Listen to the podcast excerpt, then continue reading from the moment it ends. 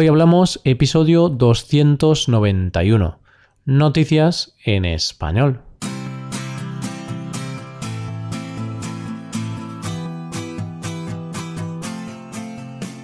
Bienvenido a Hoy Hablamos, el podcast para aprender español cada día.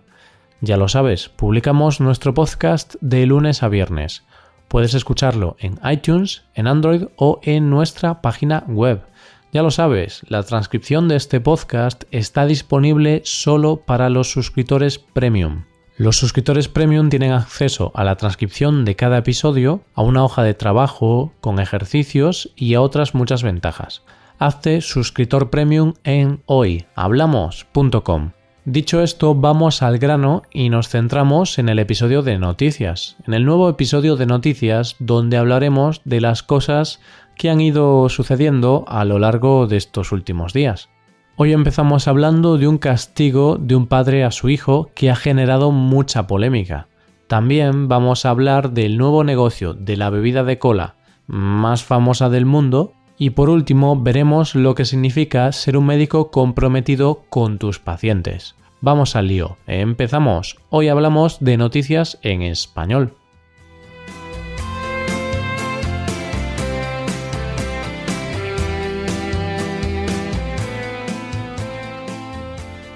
Y empezamos con una de esas noticias que no deja indiferente a nadie. Trata de los castigos y de cómo educar a un hijo de forma correcta. La noticia nos dice que un hombre de Virginia, Estados Unidos, ha castigado a su hijo haciéndole correr junto al autobús escolar en su trayecto hasta la escuela. Todo ello por ser un pequeño matón, por hacer bullying a sus compañeros del autobús. El niño, de 10 años, fue expulsado del autobús que hacía la ruta escolar. Fue expulsado durante tres días. Al parecer era un acosador reincidente. Pues bien, su padre, Brian Thornhill ha encendido los debates acerca de cómo educar a los hijos. ¿Es el castigo una buena herramienta educativa o simplemente una forma de venganza? Se abre el debate. Algunos expertos afirman que el castigo no modifica la conducta a largo plazo, sino que deteriora el vínculo entre el niño y el adulto y provoca resentimiento y violencia. Otros, en cambio, sí consideran el castigo adecuado porque es una forma de disciplinar y corregir conductas inapropiadas. Brian tenía claro que con este castigo conseguiría lo segundo, disciplinar y modificar la conducta de su hijo. Quizá otro padre habría dejado a su hijo sin videojuegos durante semanas, le habría castigado en su habitación hasta su arrepentimiento o incluso, en casos más extremos, le habría dado un bofetón como escarmiento, pero no, Brian tenía otro plan. Su plan era hacer que su hijo fuera al colegio corriendo, al lado del autobús escolar. Daba igual que lloviera, nevara o hiciera sol. Detrás iría él grabándolo con su móvil y lo colgaría en su página de Facebook. Y es que ya se sabe, si algo sucede en la realidad y no se publica en las redes sociales, es como si no hubiera pasado. Ironía a un lado, eh, está claro que esta acción iba a tener reacciones de lo más dispares. Este castigo tiene tanto detractores como defensores. Las acusaciones de maltrato infantil no se han hecho esperar. Hay quienes creen que este castigo es una forma de ridiculizar al niño ante el mundo. Sin embargo, Brian no cree que esto sea así.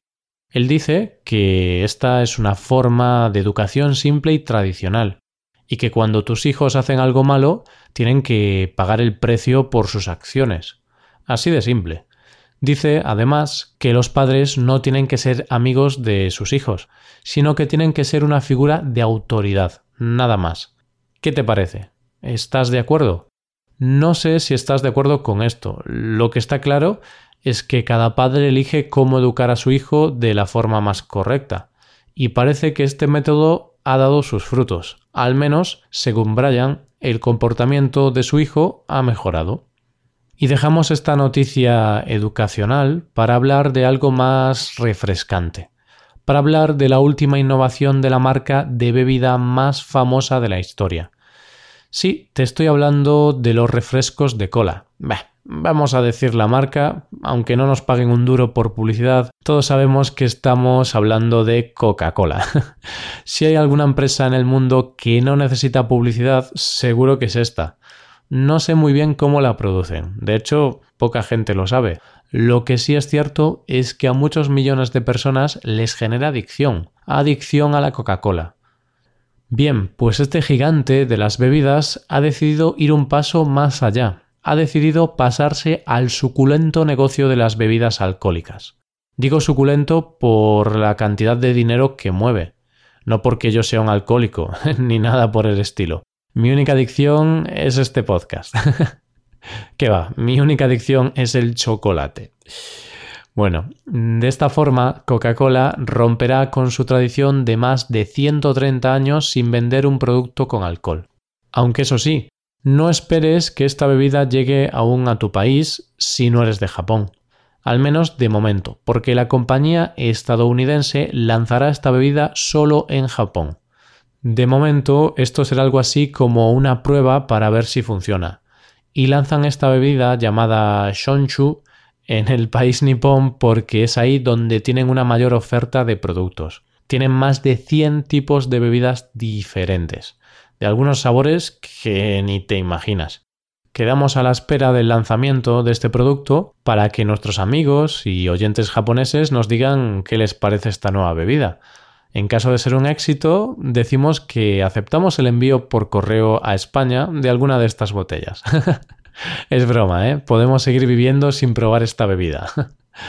Al menos en mi caso, y es que yo limito en todo lo que puedo la cantidad de refrescos que le meto al cuerpo ya se sabe. Luego hay que ir a correr más para quemar todos los azúcares que contienen.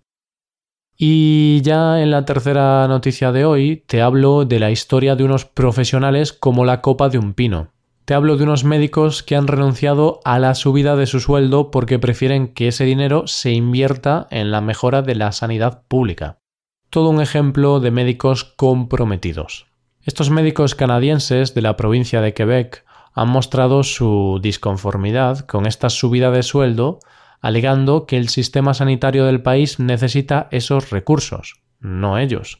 Alegan que enfermeros y pacientes tienen peores condiciones de trabajo y peor atención en los centros de salud. Este es uno de esos ejemplos que nos siguen dando esperanzas en la humanidad. No todo está perdido. Aún queda gente comprometida, gente cuyos valores están por encima de todo lo demás, y no hablamos de gente cualquiera, hablamos de los encargados de velar por nuestra salud, los trabajadores de uno de los pilares de la sociedad, como es el sistema sanitario. Uf, qué alegato más bonito a favor del sistema sanitario nos ha quedado. bueno, está claro que este es un bonito gesto, uno de esos gestos que se deberían repetir más a menudo. Y con esta bonita historia cerramos esta noticia, y ya nos acercamos al final de este episodio. Nosotros volvemos tan solo en unas horas. Mañana volvemos con un nuevo episodio de conversación entre Paco y Roy, yo mismo. Así que nada, aquí nos despedimos. Como siempre, te invitamos a que nos visites a nuestra página web y le eches un vistazo. Y si quieres escribirnos algún mensajito con cualquier cosa que te apetezca, no lo dudes y hazlo. Puedes visitarnos en hoyhablamos.com. Lo dicho, nos vemos en el episodio de mañana, un nuevo episodio de conversación real, natural y sin guion entre Paco y Roy. Pasa un buen día. Hasta mañana.